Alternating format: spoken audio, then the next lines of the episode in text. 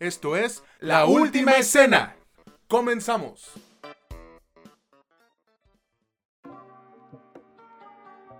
Hola, ¿qué tal amigas, amigos o como ustedes quieran identificarse? Bienvenidos una vez más a este que es su podcast favorito sobre cine y series, La Última Escena, donde ya saben que no es lo que te cuentan, sino cómo te lo cuentan.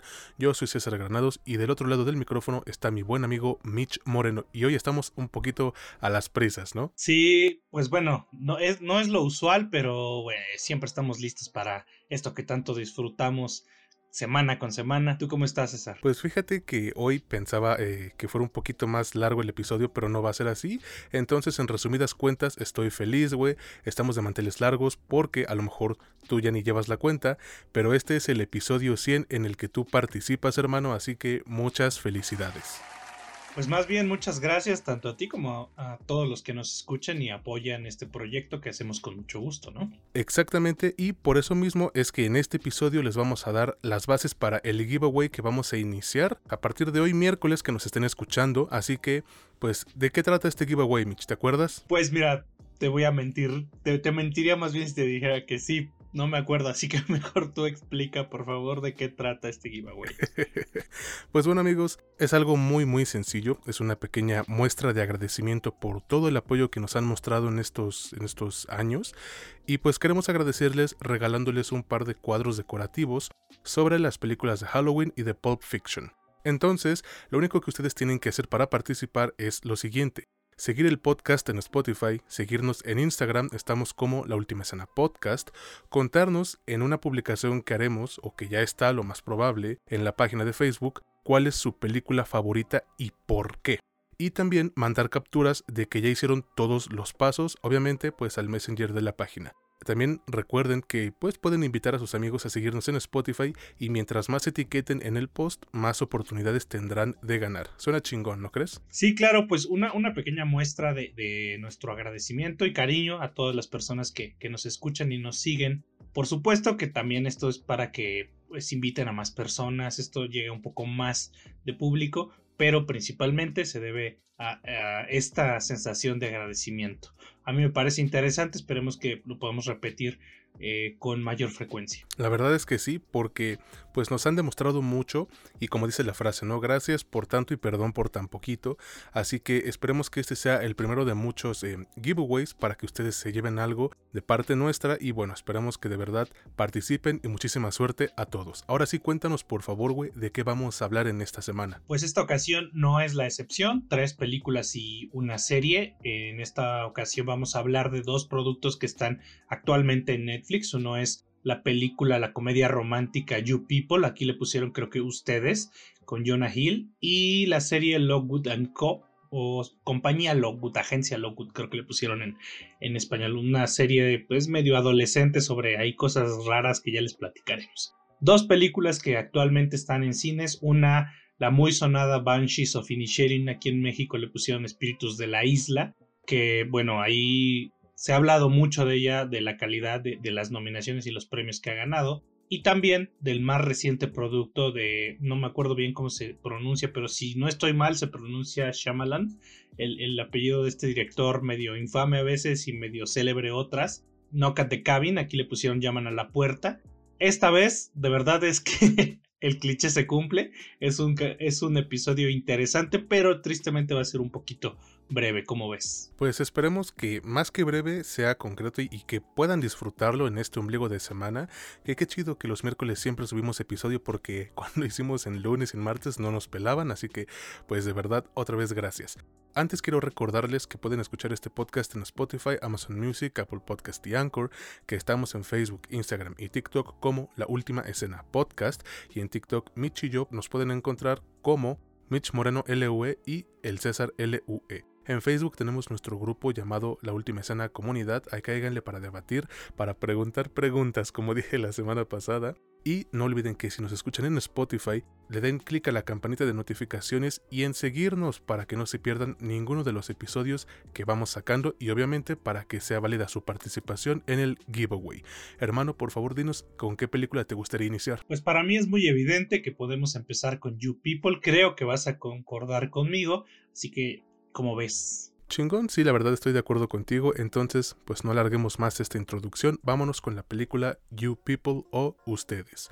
Este es un estreno que llega para la plataforma de Netflix y que realmente pudo ser un trabajo mucho mejor desarrollado de lo que terminó siendo, aunque de todas maneras yo pues acabé complacido con, con dicha película, güey, la cual es dirigida por Kenya Barris y protagonizada por Jonah Hill, Lauren London, Eddie Murphy, Nia Long, Julia Louis Dreyfus, David Dushnobi y Sam Jay. Mitch, por favor, cuéntanos de qué trata You People y qué te pareció de ti esta película de Netflix. Claro que sí, pues mira, acá nuestro protagonista, Jonah Hill, es Ezra Cohen, es un judío que tiene 35 años, está más o menos como por mi edad, y también es podcaster, aunque él su profesión no es ingeniero, sino es broker financiero, y por alguna razón extraña conoce a Amira, Amira Mohammed, que es afrodescendiente de una familia musulmana en la que el papá es Eddie Murphy y que tienen muchas opiniones vocales sobre las problemáticas raciales que se dan allá en el país del norte. Se conocen, se enamoran y básicamente la problemática de ellos como pareja, porque las comedias románticas de eso se tratan, parejas que pasan por problemáticas y al final todos son felices para siempre o nadie es feliz para siempre. Es algo así. Acá su problemática es justamente la incompatibilidad entre las dos familias, entre las dos visiones, entre suena feo, pero entre blanco y negro en cuanto a colores, no en cuanto a etnias. Eh, ¿Qué me ha parecido? A mí no me gustó ni madres, güey. La verdad es que me reí un chingo con algunos gags, algunos, algunos punchlines ahí que, que estuvieron en el guion, que fue coescrito con el director y Jonah Hill. Fuera de eso, yo no encontré gran cosa. Me parece que aquí el gran error es que la película no se decide entre ser una comedia romántica o ser una película que se trate sobre una temática social o que trate de dar visibilización a una problemática social étnica que por supuesto que existe y que necesita visibilidad, pero que en esta película ni aborda eso por completo ni termina abordando la comedia romántica, por lo que para mí se sintió bastante vacía.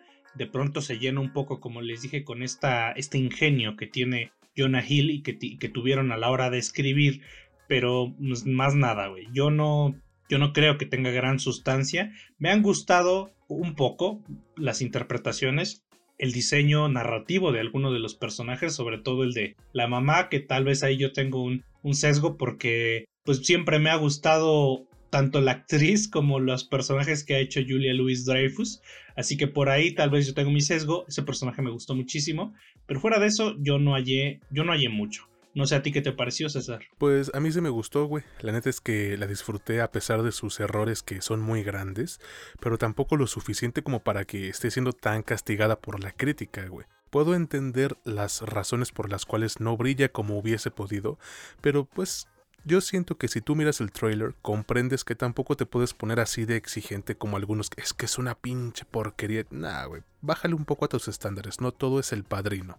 Puede que la historia tenga muchas capas y quiera capturarnos con las subtramas que maneja, güey. Pero al interior de la película podemos encontrar que sí, es una comedia romántica más, en donde se mezclan cosillas que ya hemos visto en muchísimas otras películas de este género, en donde las más notorias que yo pude notar fueron quizás eh, pues las referencias a los Fockers, güey, esta saga de Ben Stiller. Y mira, hay muchas otras en las que se inspiró también, pero pues no podré terminar de decirles todas en este episodio, así que pasemos a otra cosa. Creo que la película cuenta con un ritmo mucho más que decente, porque viéndola en mi casita a gusto, nada más la pausé una vez para ir por unas papas, pero ni siquiera salir de la casa, o sea, las tenía guardadas. Pero, güey, no me había dado cuenta de que ya estaba llegando a la primera hora y toda la segunda mitad se siente igual, ágil pero sin ir a las carreras. Te va mostrando de forma sencilla la historia, aunque quizás sí hay uno que otro momento que pudieron quitar en el cuarto de edición, porque la película dura una hora 57 y creo que estarás de acuerdo con esto, no necesitaba durar eso. Otro aspecto que a mí me gustó, y un chingo, fue el diseño de producción y de vestuario, porque la neta los protagonistas se visten bien verga en la película, y no son outfits tan alejados de lo que podemos encontrar hoy en las calles de la ciudad, con los chiquiduros que revenden tenis, ¿no? Tampoco es que apliquen la, la mía, güey, y anden por todos lados con una playera que diga el Golfo de México, pero pues tú me entiendes, güey. Y aquí llegamos a mi aspecto favorito de You People, que sin duda es el soundtrack. Tú lo has dicho y yo doy fe y legalidad, güey. Soy fan de este tipo de música. Me encanta cuando utilizan rap, hip hop y RB, como en la de, por ejemplo, ¿cómo se llama? Intergalactic, güey, la de Kid Cody. Y esta no es la excepción tiene una variedad de canciones muy perras, con artistas como por ejemplo Lake Kelly 47, Daniel Caesar, Vince Staples, Compton's Most Wanted y muchos más, güey. Entonces, en este aspecto yo no puedo alegarles nada porque me dejaron más que satisfecho. Ahora, el pedo más grande que tiene You People, sí lo dijiste tú, güey, lo mencionaste. Por momentos se nota muy cabrón que la película está más interesada en, la vergüenza social, güey, y las bromas que te producen cringe, que en cualquier tipo de, análisis detallado de cómo el racismo afecta a las parejas eh, interraciales. Esto podría no ser un problema, güey, si la película no estuviese tan empeñada en hacer esta declaración o una crítica sobre el racismo precisamente. Es que este aspecto, güey, está presente en casi todo momento, pero sí parece que apenas si lo abordan, y por eso la película, al menos para mí, puede sentirse un poco frustrante. Las actuaciones no son su aspecto más fuerte o poderoso, pero creo que tampoco la dañan mucho, ¿eh? Siento que Jonah Hill ha crecido bastante desde que lo vimos en Super Cool, y a mí me parece un muy buen actor, pero aquí me demuestra que si bien esos papeles ya quedaron atrás, aún tiene la capacidad de volver a sus raíces humorísticas, aunque su personaje, güey, después de un rato, te cae gordo, te empieza a fastidiar. Por momentos ocurre lo mismo con, con esta Lauren London, pero el que sin duda se roba la película es Eddie Murphy, güey. No es una actuación de Oscar para nada, pero sí es de cierto modo a lo que nos estuvo acostumbrados durante casi toda su carrera. Entonces ya para concluir, creo que You People es una película que por momentos funciona y te hace reír, pero después no sabe acomodar sus dos porciones de comedia y mensaje político-social. Tiene un ritmo eficiente y actuaciones cumplidoras por todo el elenco, además de que, pues de repente, nos hace ver los diferentes errores que nosotros podemos cometer a la hora de hablar sobre estos temas, cuando es muy probable que estemos cegados por lo que es el privilegio y la ignorancia, justo como sucede con, con la mamá de, de Ezra. Entonces yo sí la recomiendo para un buen fin de semana en donde no tengan nada que hacer. You People es mucho mejor trabajo, güey, cuando dejan de forzar los chistes del guionista y el cringe y simplemente le permite a su elencazo actuar como eso, como personas reales. ¿O tú qué piensas? Pues fíjate que acá yo pienso que no la recomiendo, güey. O sea, yo sinceramente no, no voy a extenderme demasiado en, las cosas. Tiene sus bondades, tiene sus virtudes. Es una perfecta estampa de Los Ángeles, de la ciudad de Los Ángeles. Más nada que eso ah, no hay. O sea, no, es todo lo que hay, güey. Em, yo creo que la película ambicionó en un cierto sentido en el que no debía de haber ambicionado. Es decir, tenías un guion más o menos interesante, tenías una variación sui generis, de un Romeo y Julieta cagado, lo podías hacer chistoso, lo podías hacer, pues inclusive meterle cringe, chistes de pastelazo, ese tipo de pendejadas que haces para disfrutar cuando haces tus películas. No todas las películas están hechas para que las disfrutemos quienes las vamos a ver. Esto es un concepto muy raro, pero Adam Sandler les puede explicar a la perfección de qué chingado se trata. Hago las cosas porque me gustan, me quiero divertir con mis compas, quiero contar una historia y no quiero hacer más nada. Si les gusta bien y si no chinguen a su madre. Yo creo que esta película estuvo más o menos por ahí, pero no quisieron irse tanto por allá. Si quisieron entregar un producto un poco más redondo y al final sencillamente no les salió del todo. Yo creo que la única salvedad es decir, yo no la recomiendo, salvo que seas gringo y sobre todo pues que vivas en una ciudad grande, Nueva York, Los Ángeles, Chicago, cualquiera de esas. Si no eres eso, yo creo que la película no te va a gustar del todo, no te va a gustar prácticamente nada. Ni yo, que soy muy fan de los chick flicks, la disfruté. Eh, no sé, no, no es el tipo de humor común que hace reír a los mexicanos, así que tampoco por ahí creo que haya mucho jugo, pero al final si, si ustedes deciden verla, pues está actualmente en Netflix. Ya lo escucharon amigos, opiniones divididas por primera vez en un buen rato, pero está bien, como dije la otra vez, qué hueva sería que estemos de acuerdo en todo. Vámonos ahora con el siguiente producto, el cual sí es... Eh, pasamos como de un 6, güey, a un 9.5, diría yo, y me refiero a The Banshees of Inisherin. Los Espíritus de la Isla. Esta es una de las nominadas a Mejor Película para los Oscars de este año, y vaya que se lo merece, güey. La verdad es que es un trabajo que sin mucho alarde tiene un encanto propio muy cabrón. El director de esta tragicomedia es Martin McDonagh, en donde cuenta con las actuaciones de Colin Farrell, Brendan Gleeson, Kerry Condon y Barry Keoghan. Mitch, por favor, cuéntanos de qué trata The Banshees of Inisherin, los espíritus de la isla, y qué te ha parecido a ti. Claro que sí, pues mira, la, historia acá es súper simple, al inicio, bueno, no más bien casi al final, de la guerra civil irlandesa por ahí de 1920 y algo, 22, 23, no me acuerdo bien, en una isla ficticia de, de Irlanda, pues hay un músico, ¿no? Que se llama Colm y que simplemente de un día a otro decide ya no querer tener ninguna relación de amistad con nuestro otro protagonista que es Podrick, Podrick Sullivan, que es Colin Farrell.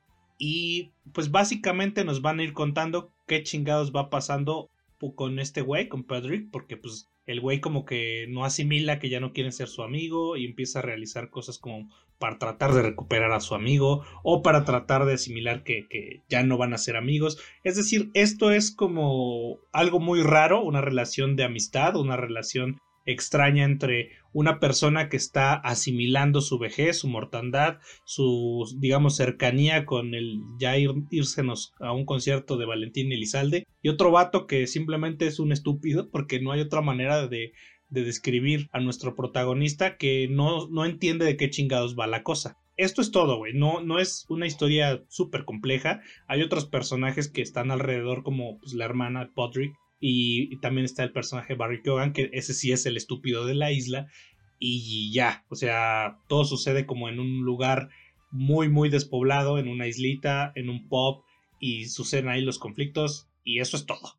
¿Qué me ha parecido? Pese a esta historia tan simple, la película me ha gustado un chingo. Es una de las muestras, es una de las pocas muestras, porque pues hay otros casos en los que la cosa no funciona bien, en la que quien dirige evidentemente tiene tiene un poco más de capacidad de mostrar ciertas cosas cuando él mismo es quien escribe. Este es el mismo caso. Bueno, este es el caso.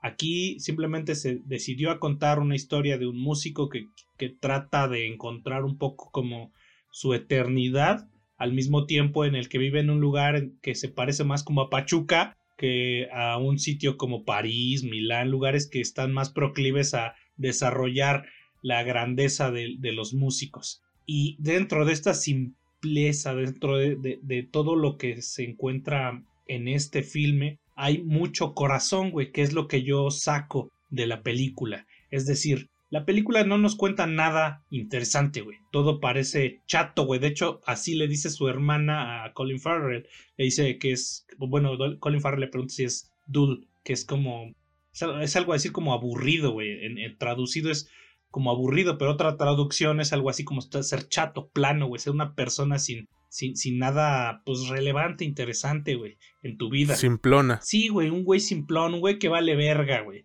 Así es el sitio también. Sin embargo, la bondad de la película es justamente extraerle todo el corazón a cada una de estas pequeñas cosas que le quitan la simplicidad a estos lugares aburridos de la chingada Ojalá alguien hiciera eso con lugares como, no sé, Puebla, o Pachuca o Aguascalientes. Pero acá lo hace con esta isla. Y lo, el resultado, más bien, el resultado de esto, el resultado de intentar sacarle corazón a algo tan simple, algo tan difícil como un güey menso que vale verga, es impresionante, güey. Me ha gustado todo, porque ha puesto además un chingo de atención al detalle, en todo sentido en la fotografía, en el diseño de producción, en la edición, en las interpretaciones que la de Colin Farrell es puta madre, O sea, es algo súper chingón. Ahorita me sigo en halagos, pero primero te pregunto a ti, César, ¿qué te pareció? Ustedes no lo escucharon, amigos, pero yo me acabo de super cagar de risa cuando Mitch comparó Irlanda con Pachuca. Entonces, ay, qué mal que se lo perdieron, pero bueno. una, una isla al norte de Pachuca en 1923, más bien. al norte de Pachuca, imagínate. Ah, no, no, al norte de Irlanda, perdón, se parece a Pachuca del 2023. Espérate, ¿sabes qué es lo más cagado? Que es 100 años antes, güey. Exactamente 100 años antes, ¿no? El Irlanda de hace 100 años se parece a Pachuca de hoy. Escuche nada más, pero bueno, pues eh, mentiras no dice mi amigo, ¿eh? Regresando a lo que es la película, me gustó un chingo, de verdad me fascinó y además, güey, me molesta que no haya podido llegar antes a nuestro país porque sin duda es una de las mejores que hubo en el 2022. Pero bueno, pues tampoco me voy a poner pendejo con las distribuidoras, sabrá Dios qué clase de, de recovecos legales tienen que pasar para ello, aunque siento que sí pudieron esforzarse un poquito más para traerla, no chinguen. Regresando a la película, creo que este es un acierto enorme en varias carreras, tanto en la del director, Martin McDonagh, como en la del elenco protagónico, güey. Es un trabajo que pues no se hizo con muchísimo dinero, 20 milloncitos apenas, pero que le da tremendo uso a la frase de menos es más.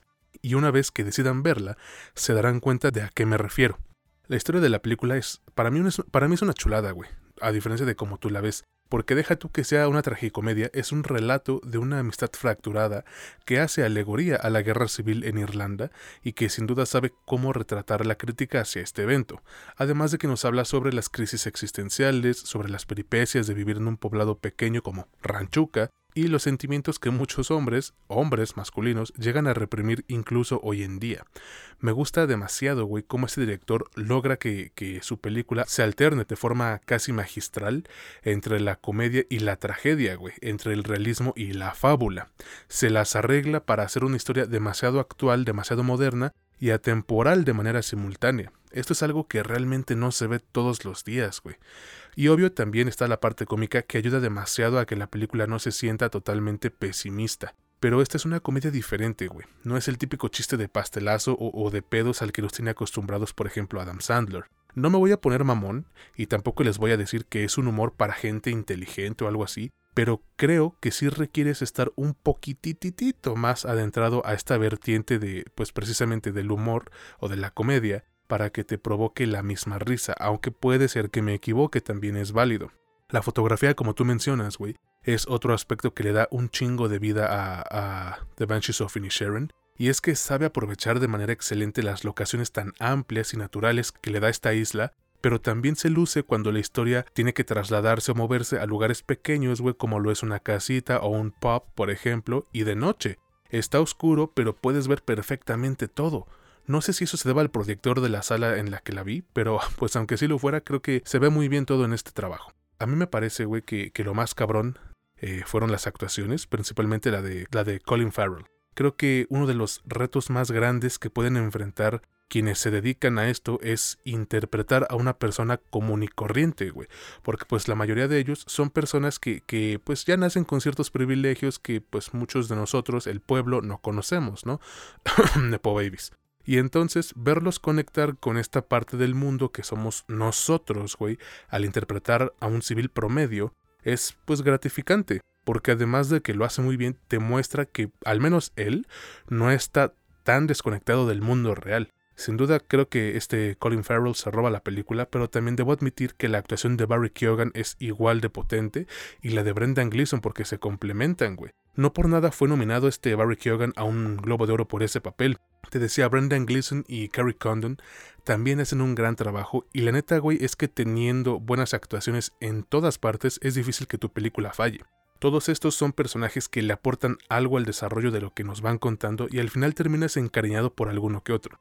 Ya para terminar, les digo que es una chulada de película, de esas que realmente se me quedan en la memoria por la mezcla tan efectiva que tiene, con unas actuaciones y fotografía igual de tremendas, y errores, pues yo diría que prácticamente imperceptibles, por lo que decidí la neta no mencionarlos. Totalmente recomendable, sí, y voy a atreverme a decirles que quizás para todos.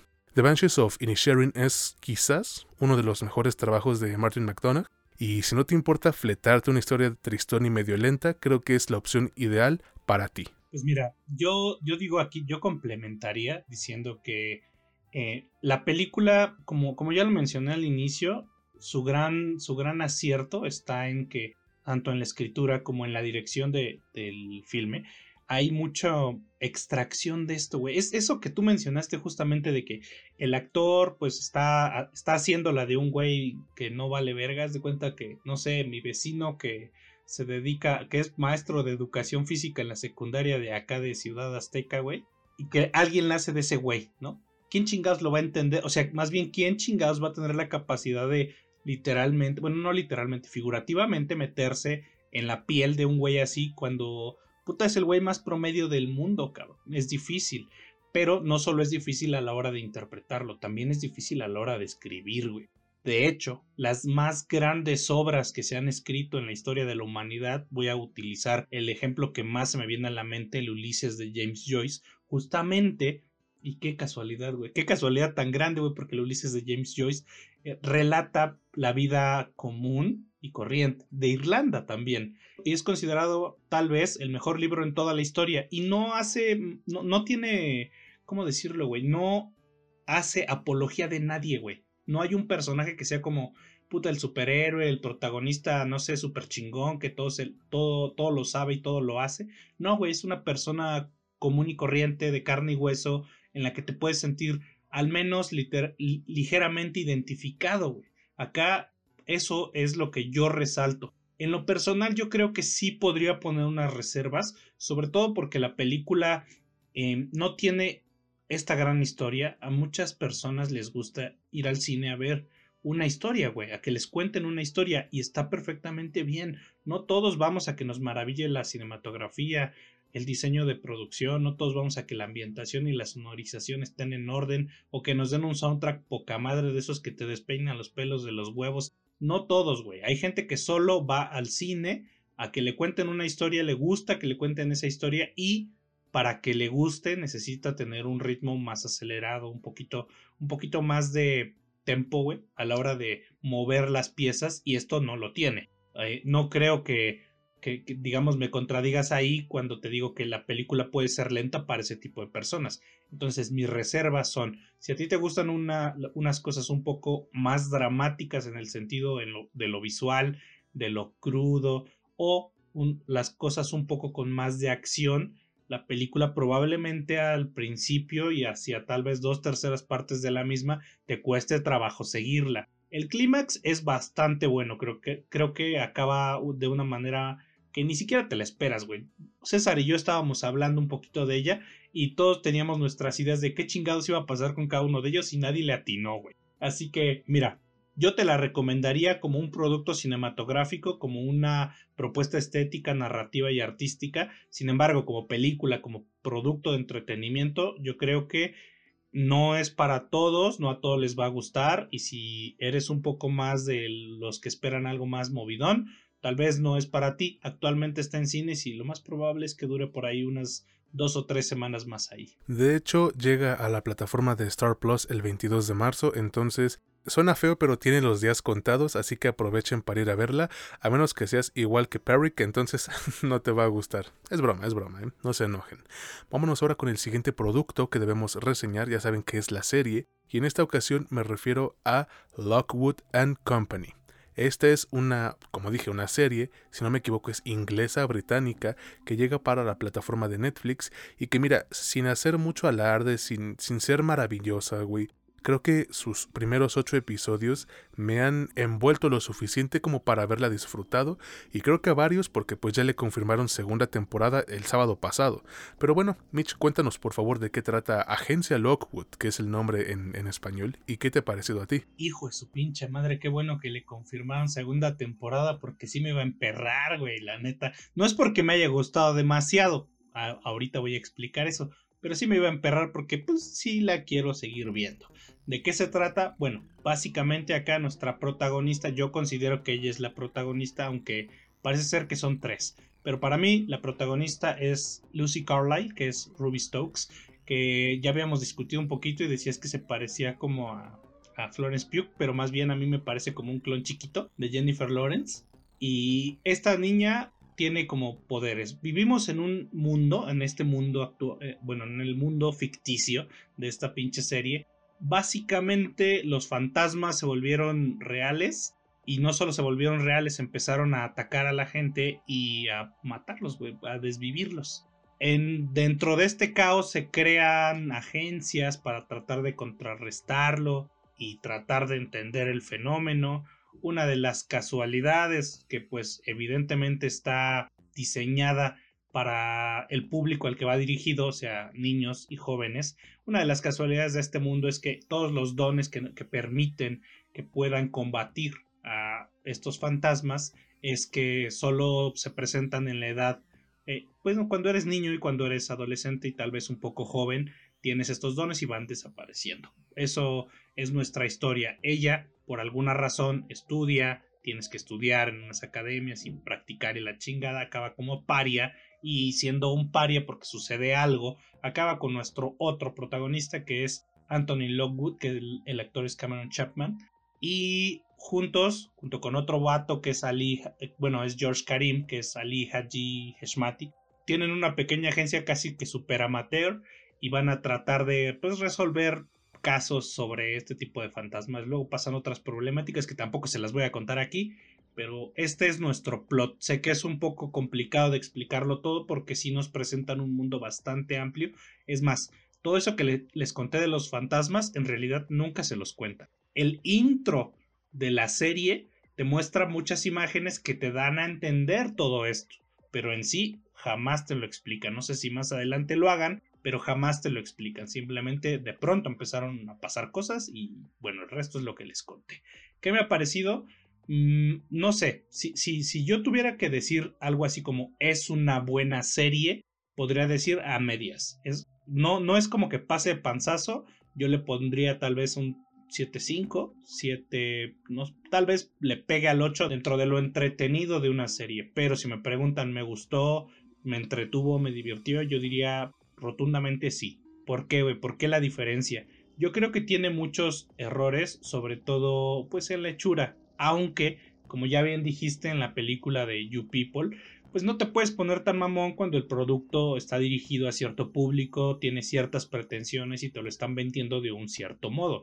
No está tratando de ser, no sé, Chernobyl eh, o no está tratando de ser The Last of Us. O sea, no tiene los valores de producción tan grandes, tampoco ambicionan a tanto. Entonces, dentro de lo que ambicionan, cumplen a la perfección.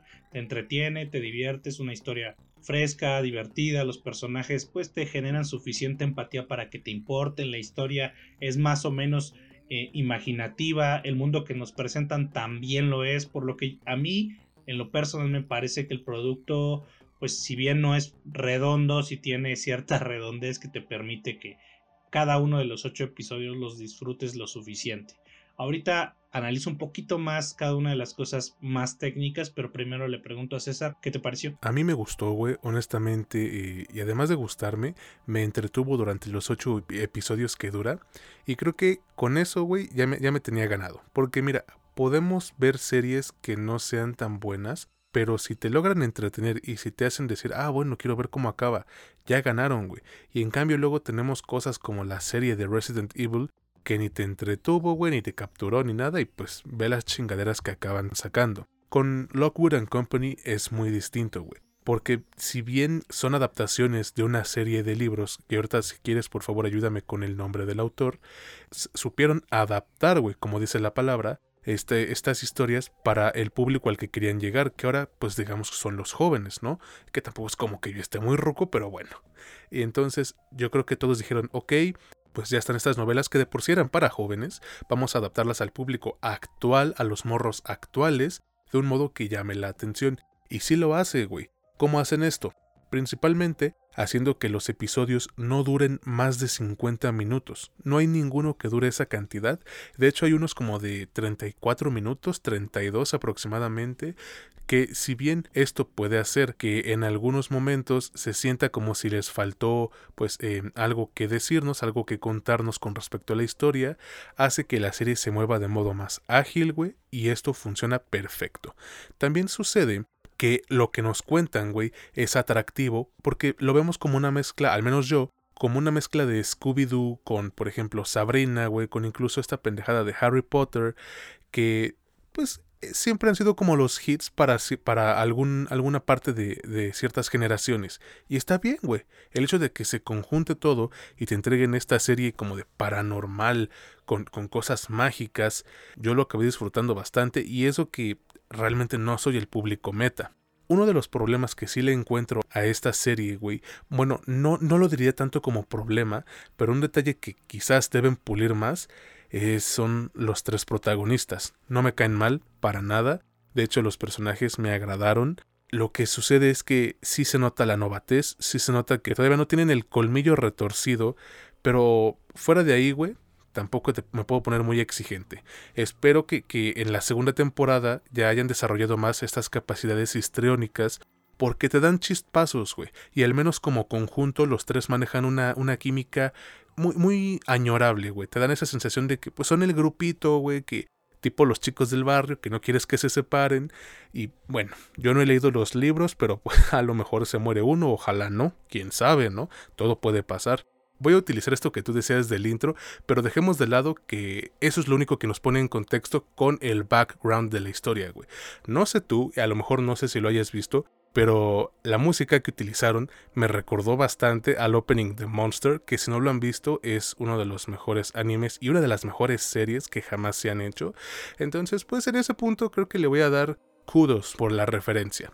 Pero sí, creo que sí le hizo falta profundizar un poquito más en por qué sucede esto, por qué sucede lo otro. Quizás, quizás en la segunda temporada nos den una explicación más amplia de por qué ocurren las cosas, por qué llegan los fantasmas, por qué hay tipo 1, tipo 2, tipo 3 y pues si así va a ser, con gusto la veremos. Pero también ocurre lo siguiente, Siento que a la serie le faltó una fuerza antagonista de peso porque en general vemos que pelean contra los fantasmas, pero los fantasmas, pues ahí están, ¿no? Y la vida puede seguir si ellos no se dedican a eso, güey. Está la, nueva agencia, ¿cuál nueva agencia? La agencia más poderosa, pero es, es como de, ah, mira, tenemos la probadita.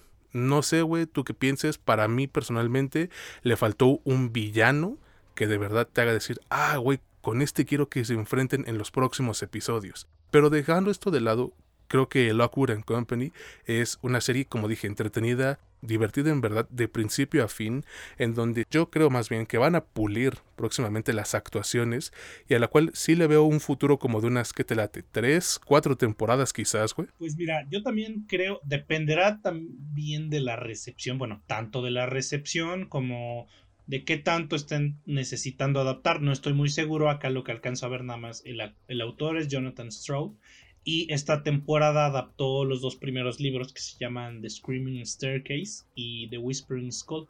No sé cuántos hay, la neta ahorita no lo voy a buscar, pero dependerá de muchas cosas. Yo espero que sí llegue a tener más, pues más producción, que les des chance de, de crecer. Inclusive si ya no hay libros, pues no sé, güey, o sea, no tiene nada de malo adaptar una historia y seguirte por otro camino para hacer un producto que sea así de pues divertido, entretenido y dinámico. Pero sabes qué, güey, perdón que te interrumpa, tienen que hacerlo bien, porque ya vimos que por ejemplo Umbrella Academy ya alcanzó al cómic, güey, y al parecer integraron partes originales a la nueva temporada y el resultado pues para mí fue decepcionante. Sí, o sea, puede pasar dos cosas, que, que de plano la cagues olímpicamente o o la, la, la, la, anotes poca madre, o sea, que, que, hagas un home run con lo que estés haciendo. Como que ahí sí es hit or miss, o sea, no hay algo en medio, güey, no hay un, bueno, ok, sino a huevo, a huevo la, la riegas o haces algo que le gusta a todo el mundo. Acá yo creo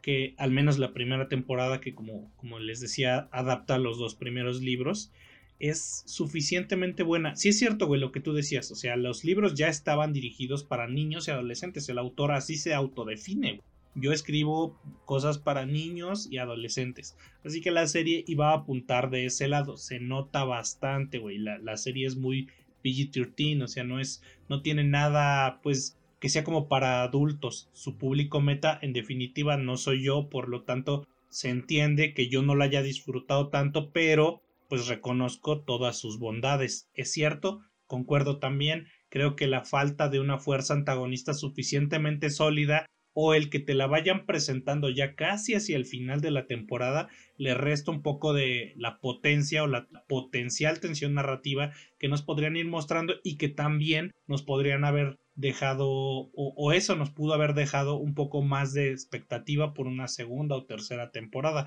por seguir esta historia. Aunque tiene pues el cliffhanger clásico de todas las series por lo que te va a dejar también pues esperando qué es lo que sigue. Por eso te decía que qué bueno que confirmaron una segunda temporada, porque pues, sí se quedó así como de, bueno, yo ya quiero saber qué chingados pasa, aunque sé que para saber qué chingados pasa nos faltan todavía, pues no sé, tal vez un año, un año y medio, no sé cuánto tiempo se tarden en, en producir, rodar y rodar esto. Pues depende, porque con la de Sombra y Hueso, güey, se aventaron dos años desde que la reseñamos. Sí, sí se tardaron un buen. Esperemos que acá, pues bueno, sí, sí se tardan, pero nos entregan algo así dinámico, entretenido como esto, yo no voy a tener ninguna queja.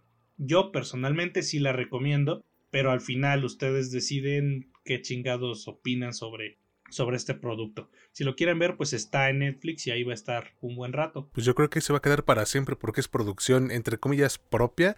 Entonces tienen un buen rato para, para darle una checada amigos, pero sí se las recomendamos bastante. Ahora sí vámonos con el producto final de este episodio, pero antes quiero que Mitch nos recuerde por favor en qué plataformas se encuentran este podcast y sus redes sociales. Claro que sí, pues nos pueden encontrar en Spotify, en Amazon Music, en Apple Podcast y en Anchor. En Facebook, Instagram, TikTok nos encuentran como La Última Escena Podcast. En TikTok nos encuentran a César y a mí como el César LUE y Mitch Moreno LUE. En Facebook estamos como La Última Escena, entre paréntesis comunidad. Y si nos siguen en Spotify, no olviden activar la campanita de notificaciones para que no se pierdan ninguno de los episodios que sacamos semana con semana. Y no olviden amigos que ya está activo el giveaway o la dinámica para el giveaway que pues estamos organizando para todos ustedes. Así que Mitch, ahora sí ya te acuerdas, por favor dinos cuáles son las, las reglas de este concurso. Claro que sí, pues mira, las reglas son seguir el, podcast en Spotify. Estaría medio raro que las escucharan si no nos siguen, pero pues, se puede dar el caso. Que nos sigan en Instagram, que es la última escena podcast, como ya les mencioné contarnos en el post que se va a hacer o que ya está en este momento que lo estés escuchando, pues cuál es tu película favorita y por qué. Y tienes que mandarnos capturas de los pasos que, que ya cumpliste pues a la página. No es necesario que sean solo ustedes, no solo ustedes pueden participar. Puedes invitar a tus amigos a cumplir todas estas serie de reglas para que tengan más oportunidades de ganar. Y estoy segurísimo de que estos regalos que les vamos a dar les van a gustar un chingo. Pero ahora sí, ya pasemos a la película que tenemos que reseñar para ir terminando y me refiero a Knock at the Cabin. Llaman a la puerta. Esta es una película que pudimos ver en la función de prensa, gracias a Universal Pictures por invitarnos, y que pese a tener sus momentos culeritos, güey, me pareció mucho mejor de lo que ya se esperaba por el historial de este director. Knock at the Cabin es dirigida por M. Night Shyamalan y protagonizada por Dave Bautista, Jonathan Groff, Ben Aldrich, Nikki Amuka Bird, Rupert Grint, Abby Quinn y la debutante Kristen Cui. Mitch, por favor, cuéntanos de qué trata esta película Knock at the Cabin y qué te ha parecido a ti. Ok, pues mira, acá la historia es muy simple, bueno, no es tan simple, pero lo podemos simplificar. La película empieza con una de las escenas con mayor tensión narrativa que he visto últimamente, no, no solo recientemente, sino en los últimos años. Aquí, nuestra, una de nuestras protagonistas, que es la pequeña Gwen, se encuentra con pinche Batista, bueno, con Dave Bautista, que es el otro protagonista. Se conocen, después se dan cuenta que, bueno, más bien todos nos damos cuenta que ella es hija de una pareja que están en una cabaña y, Bautista o Batista llega con otras personas a contarles una dinámica muy curiosa para evitar el apocalipsis.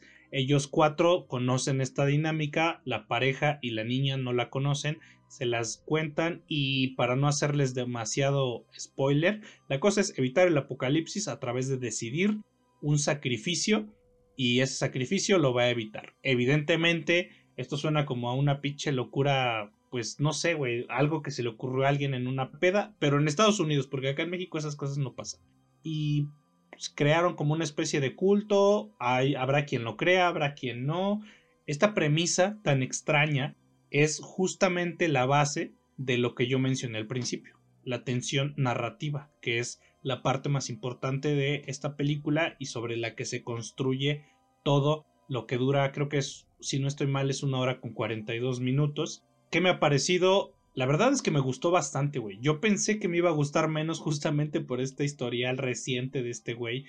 Pero acá es como uno de los aciertos que ha tenido este güey. También dirigió, escribió. Está basado en, otro producto. Sin embargo, está muy bien llevado en la pantalla porque lo, importante, lo repito, no es como que sea eh, una muletilla ni mucho menos, pero lo más importante de, la, esta historia que nos están contando y que de la trama que va paralela es justamente que logres construir suficiente tensión narrativa para que tanto si crees en lo que les están contando como si eres escéptico, como si piensas que es como una especie de conspiración, como si piensas que todo es falso, todas esas posturas se mantienen encima de esta tensión narrativa que nos mantiene al filo del puto asiento porque no sabemos qué chingados va a pasar después. No es una película de terror, No es una película para que te espantes, ni mucho menos, pero tiene una cantidad de suspenso tan bien llevada que te hace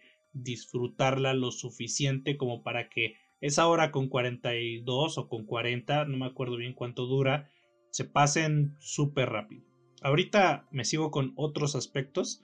Primero le pregunto a César qué te pareció. A mí me gustó, güey. La neta es que me pareció una buena película por parte de, este director. Y es que la verdad con él es, es algo muy difícil, güey. Casi toda la gente a la que conozco y, a la, y que por cierto le gusta el cine, están de acuerdo en que cada nueva película de M. Night Shyamalan es un hit or miss. Con este cabrón es complicado que sus trabajos encuentren el punto medio, pero siento que aquí lo logra, ¿eh? Y es extraño decir esto y verlo como un acierto, ¿no? Pero así es como yo encuentro su nuevo trabajo. Me gustó a mí que la historia no perdiera el tiempo para introducirnos de lleno al pedo principal. Creo que le toma como unos 10 minutos o menos al inicio para establecer de qué va el pedo, aunque te lo hayan mostrado en los avances, obviamente. En corto llegan y te dicen, ¿sabes qué? Así está la cosa, tal o cual se debe morir o a todos nos carga la chingada. Como ven. Y ya de ahí van desenvolviendo poco a poco los pequeños giros de tuerca que hacen que la historia se vaya no muy rápido, pero tampoco a vuelta de rueda, no va muy lento tampoco. El segundo acto es quizás donde más pesada se siente toda la carga narrativa, y es que esto ocurre por algo que ya hemos platicado Michi en el podcast. La película se sitúa prácticamente en un solo lugar que es una pinche cabañita pedorra en un bosque, en la marquesa, ¿no? Y grabar en una sola locación es muy difícil, güey, porque puedes provocar que tu audiencia se sofoque, se sienta apachurrada. Aquí medio le atiene el director, pero después se le va el pedo y todo vuelve a calmarse. Y más que calmarse, a pues quedarse estático. De vez en cuando utilizan flashbacks para mostrarnos lo mucho que se quiere la parejita protagonista, para darnos un trasfondo que sí es necesario, pero eso en lugar de acelerar las cosas les pone un alto medio brusco.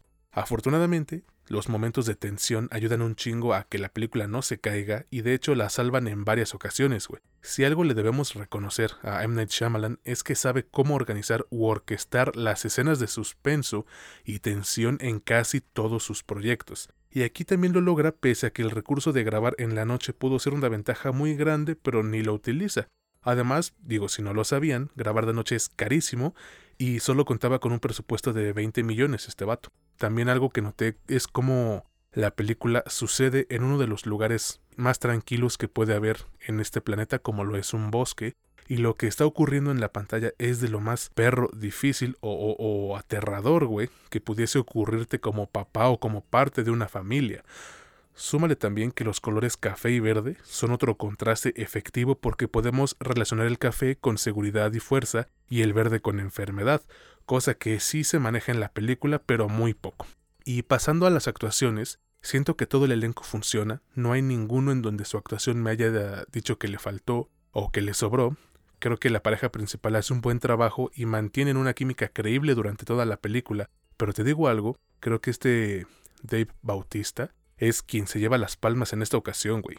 Muchos no creían en este vato porque pues fue luchador y generalmente todos los que salen de ese negocio actúan bien culero, pero el vato ha crecido y ha evolucionado como intérprete, güey. No te estoy diciendo, uff, no mames, ya nomínenlo al Oscar en corto, pero sí les digo que le pongan atención a este güey, de verdad no se duerman, está mostrando unas capacidades que ninguno de los que vienen de ser luchadores ha mostrado. En conclusión, güey, me parece que Knock at the Cabin es un producto disfrutable, con buena dosis de suspenso y drama, con un elenco cumplidor y aspectos técnicos que destacan bastante como la paleta de colores y ciertos momentos de la fotografía, aunque baja su velocidad a medio camino y tampoco le ayuda mucho el, OST, el soundtrack, que pareciera haberse quedado por ahí del 2008.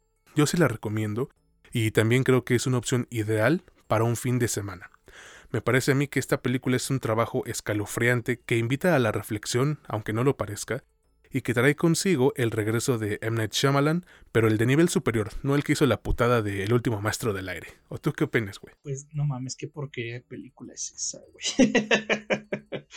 pero, pero bueno, dejando de lado. Ni fiada, güey. Ni fiada. El, el, el material en el que está basado esta película es un libro del 2018, es una novela que se llama The Cabin at the End of the World, que es algo así como la cabaña al fin, al, fin del mundo. Y pues tal vez ahí podríamos explicar, habría que leerlo, habría que pues profundizar, ver qué tanto sacó de ahí, porque pues si el material original ya tenía como prácticamente todo hecho, no es tanto el, logro del director, digo, no vamos a demeritar el que hizo una buena película, pero pues podría explicar un poquito, güey. A mí, yo con esto cerraría, tampoco quiero explicar demasiado sobre lo que ya hablaste, porque hablaste bastante de los puntos como, como fuertes y débiles de la película. Yo creo que el acierto más grande, ya lo mencioné al principio, es manejar la tensión y el suspenso. Es muy complicado. El maestro del suspenso, y yo creo que lo va a seguir siendo por muchísimos años, pues es Alfred Hitchcock. Pero estoy seguro, o casi seguro, que si de pronto, por alguna razón muy extraña, eh, Alfred Hitchcock pudiese volver a la vida y viese esta película, estaría bastante satisfecho de lo que se logró con la tensión narrativa y el suspenso que nos manejan a lo largo de la hora con 40 minutos que dura esto. ¿A quién se la recomiendo? A las personas que les gusta el suspenso. Si esperas algo de terror, te vas a decepcionar porque no tiene, no tiene nada de eso, no va por ese lado. Y en general, a prácticamente todo el mundo. La película tiene sus elementos religiosos, no son muy profundos. Es una especie de alegoría a la paradoja, esta.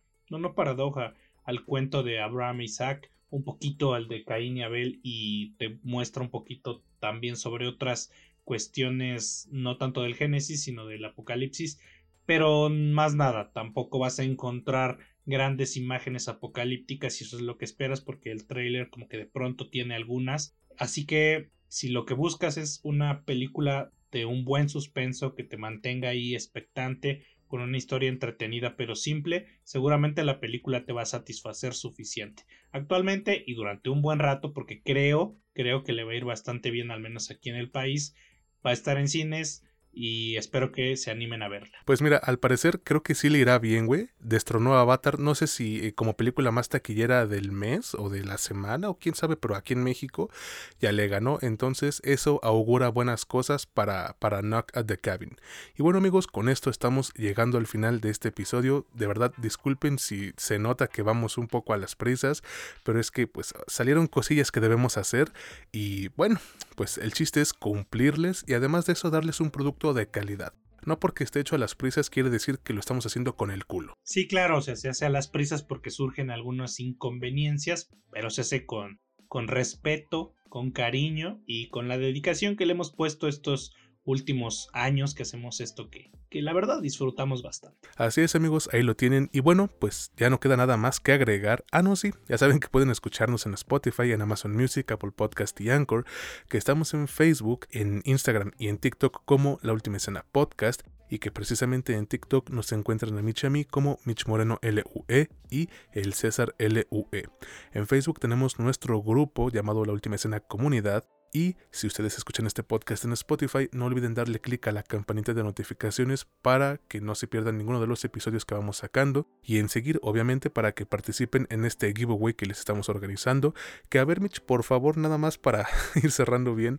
Recuérdanos las bases, qué es lo que deben hacer. Claro que sí, pues mira, las reglas son simples. Seguirnos en Spotify, seguirnos en Instagram, bueno, a la última escena, no a mí o a César contarnos en, el post que se va a hacer o que ya está dependiendo de cuánto estés escuchando esto, tu película favorita y por qué. También tienes que mandar captura de estos pasos, que la verdad es que son pasos súper simples, a la página. No te limites a que solo lo hagas tú si quieres tener más oportunidades, pues puedes invitar también a tus amigos a cumplir todos estos pasos para que tengan oportunidades de ganar. Ahí lo tienen muy sencillo, honestamente. Les hubiéramos pedido que vayan a madrar a alguien en la calle, ¿no? Yo creo que ese ha sido más un reto más grande, pero bueno, ahí está, muy fácil, amigos, de verdad.